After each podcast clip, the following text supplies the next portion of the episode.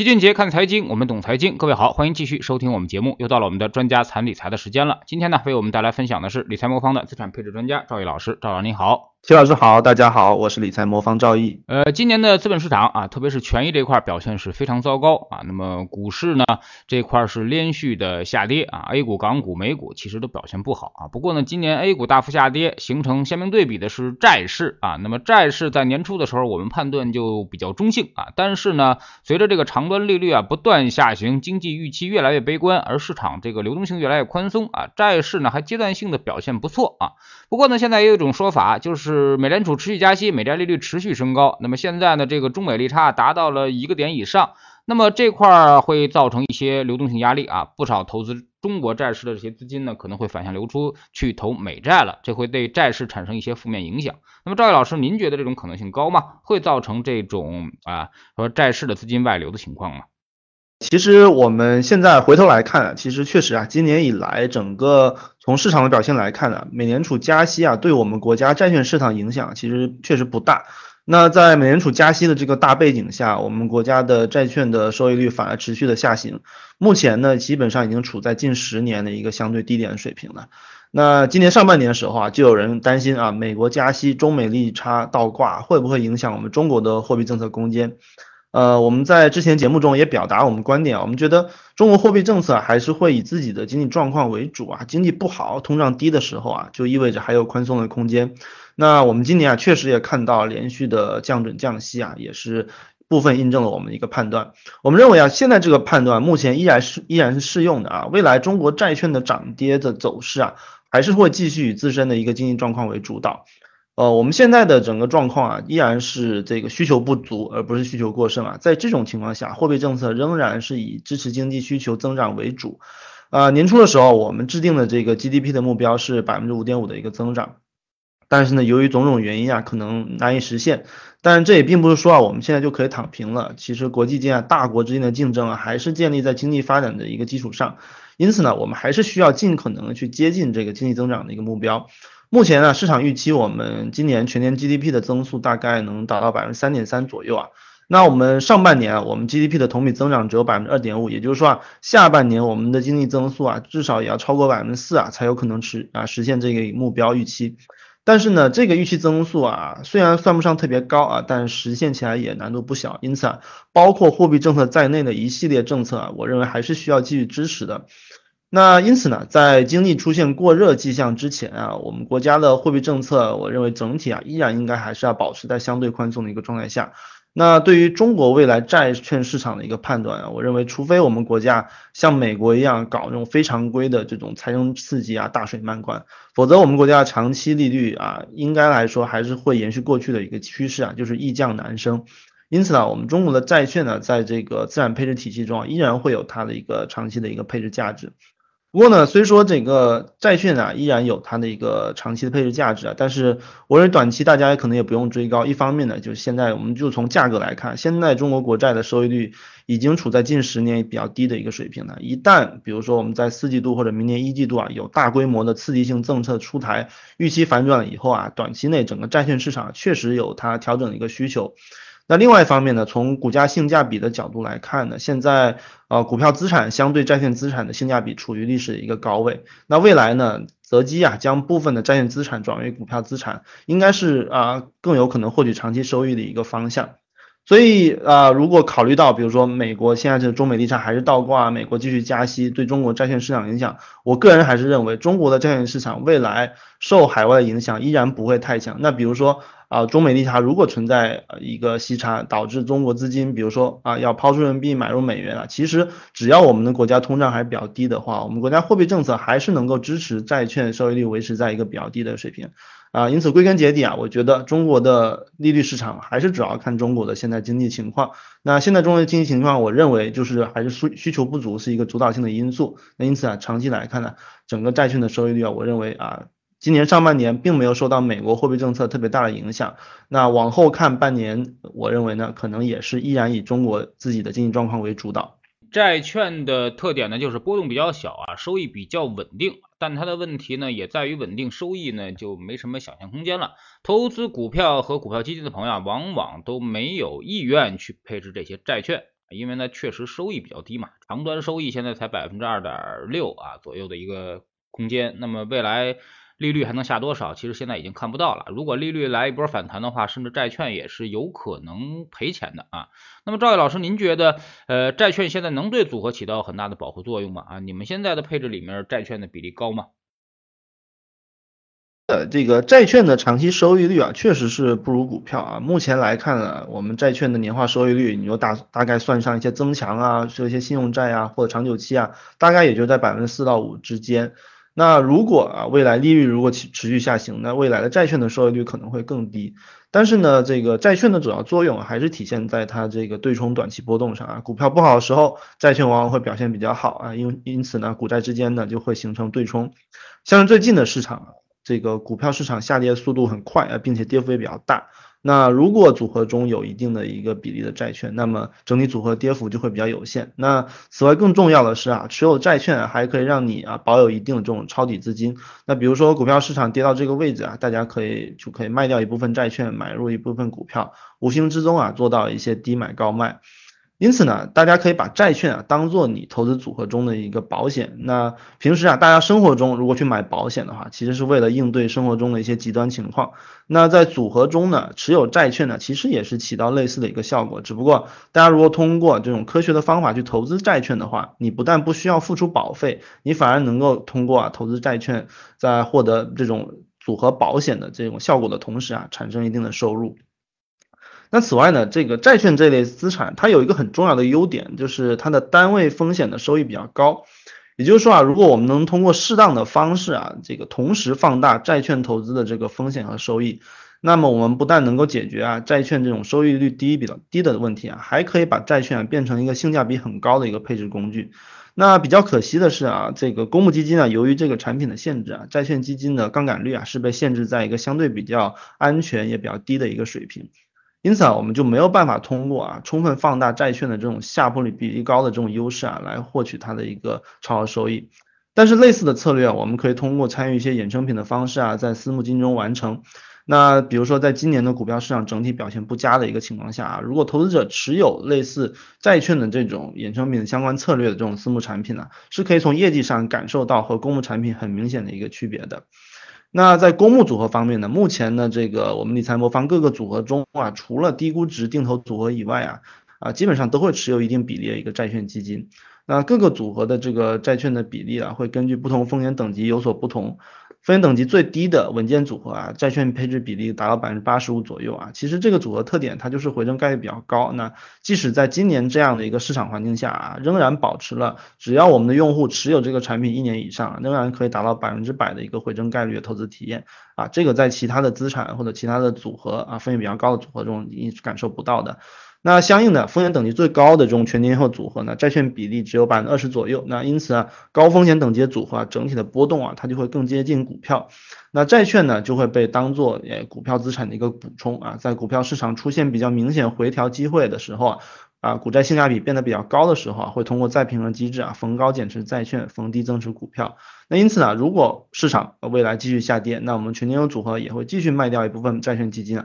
买入一并部分的一个股票基金。所以总体来说，我们的公募组合还包括一些私募的产品呢，其实债券依然它占据的一个比较重要的一个作用。呃，那我们也是计划呢，未来还是会有一定比例的资金呢，继续配置在债券这个市场里面。嗯。呃，那么其实债券更多的它是跟现金资产做对比的啊。那么现在现金资产是不是也能够起到类似的刚才您所说的那些作用呢？应该收益率也差不了太多。是的，这里面有一个区别啊，就是说，比如说在极端的情况下啊，债券的这个表现还是会比现金更好一点啊。举个例子啊，比如说我们看现在美国的一个市场，它的短期的利率和长端的利率其实是倒挂的啊，就是长端利率它是收益率更低啊，短期的利率它收益率更高。那在这种情况下，意味着啊，在比如说风险啊来临的时候啊，大家如果买长端的一些债券啊，其因为我们债券和现金其实最大的区别就是它的一个到期期限的一个区别。现金大家可以理解成一个隔夜到期的一个债券，那啊，债券呢就期限会比较长一点。那一旦发生这种风险情景的话，那长端的债券它的收益啊会远远的好于现金啊，所以啊，如果要对冲股票资产的话，比如说你想要在股票市场下跌的时候啊，能够有最大的效率或者最大的概率呢，能够对冲掉这些啊，比如说衰退的风险的话啊，债券会比现金更好一点。那现金呢，因为它的收益呢，相对来说它波动也会比债券小一点，收益也会更加稳定。那如果你持有现金的话，相当于也能起到部分对冲的效果啊，但是你可能就是获得一些啊短期的一个现金收益。但是债券呢，那除了你能获得一些票息收益之外呢，在极端情况下，因为它利率会下行，所以你还可以额外获得债券。收益率下行的那部分价格上的一个收益啊，这是两者主要的一个区别。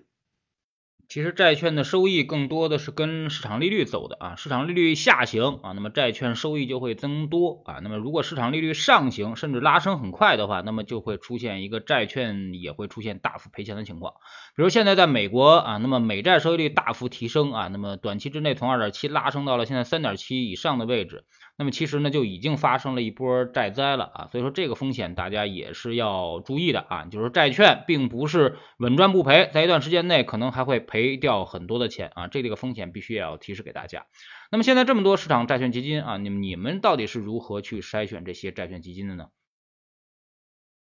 啊，市场上现在债券基金啊确实不少，如果算算上这种新发债基啊，还有一些可转债基的话。市场上债券型基金啊，大概有超过两千五百只了。那对于投资者来说啊，选择一个合适的债券基金，其实也是一种挑战。那债券基金呢，就像齐老师所说的，虽然它看上去啊收益波动不大，但是不同的债券基金它的区别也是挺大的啊。大家在挑选的时候，其实可以注意把握一些几个原则。那首先呢，如果大家是一个个人投资者的话，那我觉得一个最重要考虑的因素啊，就是对信用风险的一个控制。那债券基金呢，造成损失最大的一个威胁啊，其实就来自于基金中啊债券违约的一个风险。那对于个人投资者来说啊，在有条件的情况下，可以通过基金持仓的明细啊，看一看大家持有这种债券基金的持仓的分散化的一个情况。我们在选择债券基金的时候啊，有一个原则啊，就是我们会尽可能要求底层的信用债。啊，要尽可能的分散。那单一发行体的信用债的占比，我们希望它能够不超过百分之二，有条件的情况下啊，尽量不超过百分之一。那通过这种分散配置的原则呢，我们就能保证组合中啊，即使有个别的债券发生违约，也不会对我们产品净值产生过大的一个影响。那另外呢，除了这个信用的维度之外呢，我们在选择债券基金的时候，还有一个考察的维度就是它的久期。那所谓久期，大家可以理解成组合中债券的一个平均收益，呃，平均的一个期限。一般来说呢，对于一个股债组合来说啊，久期是债券对冲股票风险最重要的一个因素。久期如果过短的话，那长期不但可能损失债券投资上面一个收益，那更同更可能导致啊对股票风险对冲不啊不不是很充分。也就是说，债券该涨的时候啊，它有可能会存在涨不够的一个风险。那市场上绝大部分的债券公募基金呢，其实久期并不是特别长啊，这是因为我们的债券基金的主要客户啊，主要还是一些银行、保险的大型金融机构。那对于这些金融机构啊，它的负债端呢，它的久期是比较短的，比如说银行的负债就是一个一些短期存款为主。那因此呢，银行它在资产端的选择啊，对基金的久期要求就不需要太长了。但是呢，对个人投资者而言，我们从绝对收益的角度来说啊，其实不需要配置久期这么短的一个债券基金。因此呢，我们在为大家配置组合的时候啊，会为大家选取一些更符合我们久期要求、更适合个人投资者持有的一些债券基金啊，这样可以更好的啊让这些债券基金啊和我们的股票基金进行配合啊，取得一个更优化的一个组合的效果。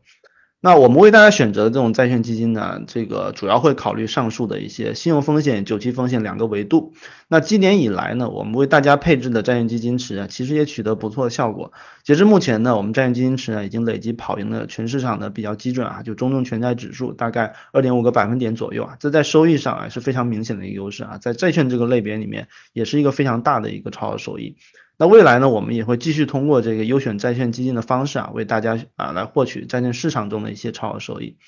那其实呢，除了债券基金之外啊，我们为大家配置的其他股票型资产也大都都能产生不错的一个超越基准的超额收益啊。大家可以下载我们理财魔方，比较一下组合中所配置的基金啊和它相应的市场指数的一个曲线对比啊，也能看到它的一个效果。那今年呢，市场环境其实不太好啊，大家投资的整体感受可能也不太好啊。但是我们还是希望呢，能通过组合的方式啊，做到在各个类别的资产中啊，我们都要战胜相应的一个市场指数。那如果我们长期能做到这一点呢，再加上这些资产呢能够合适的组合在一起，那未来就一定能取得不错的一个收益。因此呢，未来呢，无论在股票还是债券配置上呢，我们都会继续坚持优选基金的这种方式啊，来帮助大家获得各资产的一个长期内在收益。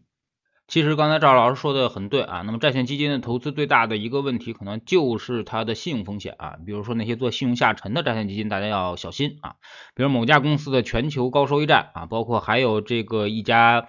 呃，也是一家银行系的一些这个基金公司啊，那么也是出现了明显的这个信用债暴雷的现象啊。所以说在经济下行周期啊，那么要格外的留神这种信用债暴雷的一些风险。啊，那么其实呢，我们之前有一个，呃，就是有一个有一个叫做小小妙招吧，就是说买信用债的时候啊，特别是这些信用债的时候，企业债的时候啊，一定要多考虑那些大行啊，比如工行的体系，或者说是中行的体系啊，招行的体系，这些银行的基金公司，他们的信用债呢，相对来说保险一些啊，因为银行有一些特殊的一些呃叫做内评机制啊，可以给这些信用债。做一些呃客观的一些或者说是一些内部的一些评价，这个呢相对的会平稳一些啊。但是呢，咱们说一千道一万啊，现在这个位置其实股债性价比来说，股票肯定具备更高的性价比啊。那么债券投资呢，现在。并不是一个特别鼓励的一个方向啊，呃，目前股市是比较低迷，投资者信心也深受打击呢。不过呢，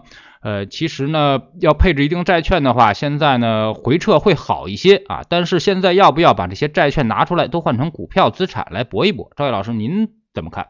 我个人还是建议啊，这个大家如果要加仓啊，还是在控制比的基础上进行加仓，因为市场总是充满不确定性啊。就是虽然现在点位很低啊，但是不意味着不会继续下杀。比如说今年四月份那个时候啊，在市场触底前的一周内啊，当时的市场从一个估值并不高的位置啊，连续下杀啊，不同指数在一周内跌幅啊，都分别达到百分之十到二十不等的一个水平啊。因此啊，如果想要抄底的朋友啊，一定要做好，就是说你买入之后，市场继续再下跌百分之二十的一个心理准备啊。如果没有这个心理准备，那抄底就会很危险。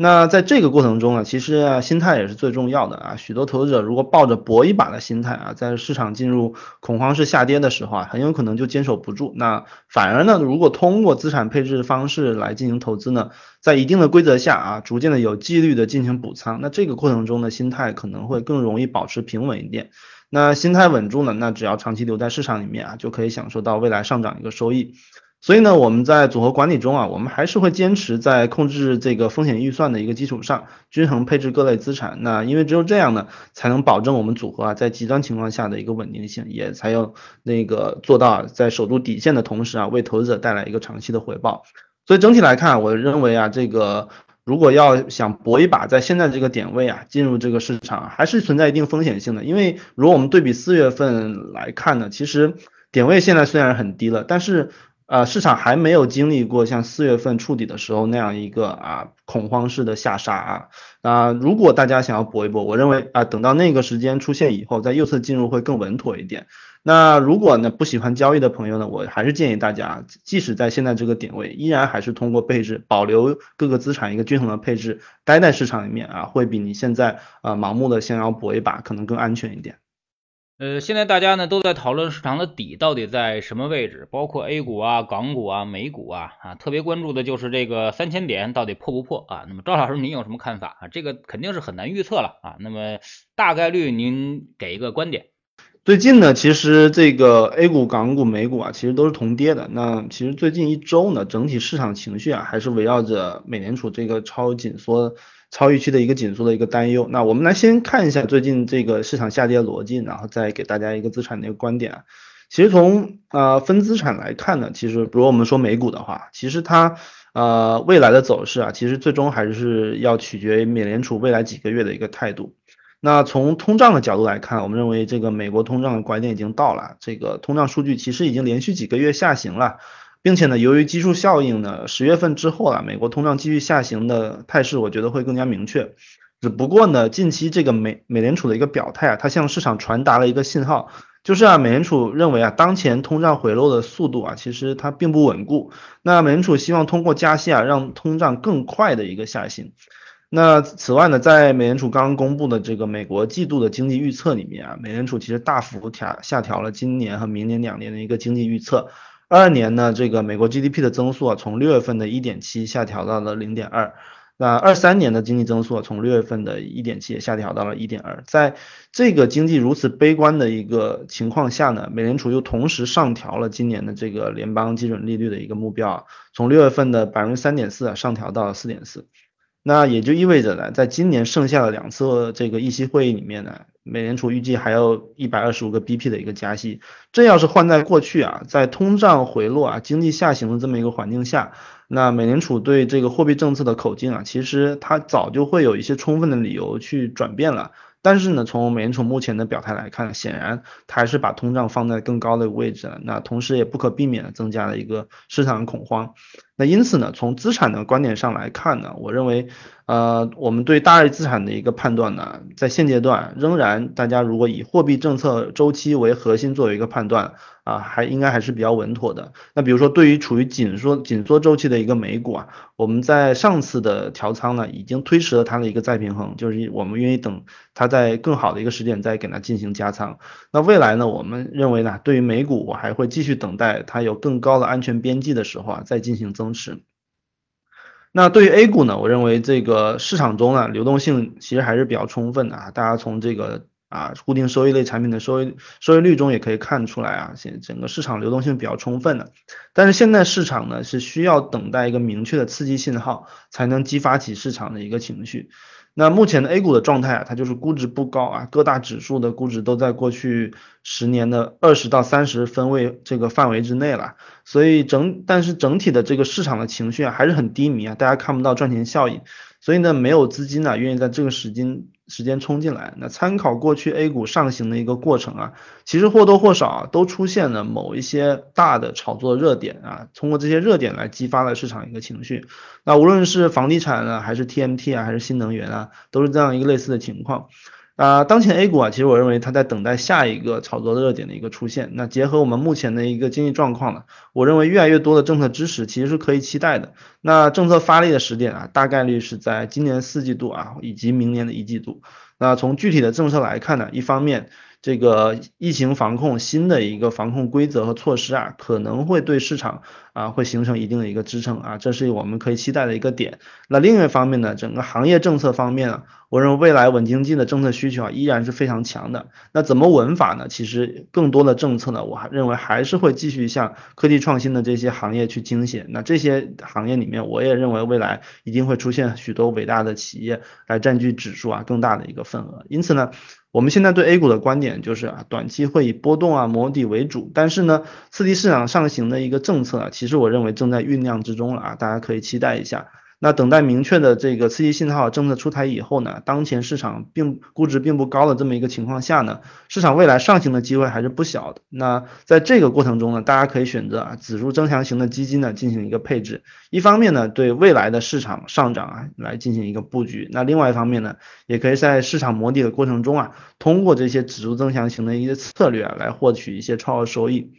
那对于有加仓计划的一个投资者来说啊，现在其实适合播种了。那不管不管是 A 股、港股还是美股啊，其实都有一定的一个投资价值啊。大家可以考虑啊，在未来的半年内啊，将资金分成六份，那每月投入一份这种均衡配置的全天候组合，这样基本上啊，明年春节左右啊，你就可以完成布局，那为未来的市场上涨打下一个基础。那至于市场的底部呢，其实我个人认为啊，其实现在除了上证五零。呃，指数之外呢，其他的指数其实并没有创新低。那对于其他的一些小盘指数啊、创业板指数啊的话，我认为这个呃创今年新低的可能性，目前来看还是比较小啊。但是呃，市场短期内如果这个要继续回到一个上行的趋势呢，我觉得大家如果可以等到一个市场下穿的一个像四月份的时候下穿的一个恐慌性的抛售的时候，在右侧进入会比较稳妥一点。那在这个过程中呢，由于它这个其实虽然我们说啊，它可能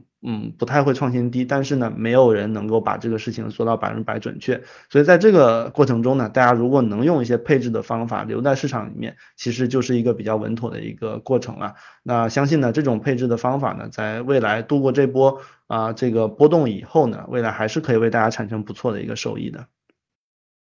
嗯，好，非常感谢赵毅老师今天做客我们节目啊。还是那句话，现在市场肯定是最艰难的时候啊。那么而且呢，就是大家最悲观的时候已经产生了这个更悲观的情绪啊。所有的问题，你知道的东西都已经在市场价格当中反映了啊。那么现在呢，其实大家都知道它已经估值低了，而且很多人呢都已经等着在右侧加仓啊。所以说，一旦市场触底啊，经济信号反转或者信用信号反转，那么可能可能会出现一波像。呃，四五月份啊，五六月份那种行情，也就是说，它压根就不会给你机会了啊。所以说这时候呢，其实我们更多的还是要有一些耐心啊。你这个亏损，现在亏损百分之十左右，应该都是处于非常正常状态。如果市场转势的话呢，瞬间就会拉回来百分之三四十，也是很可能的。非常感谢赵老师，再见，再见。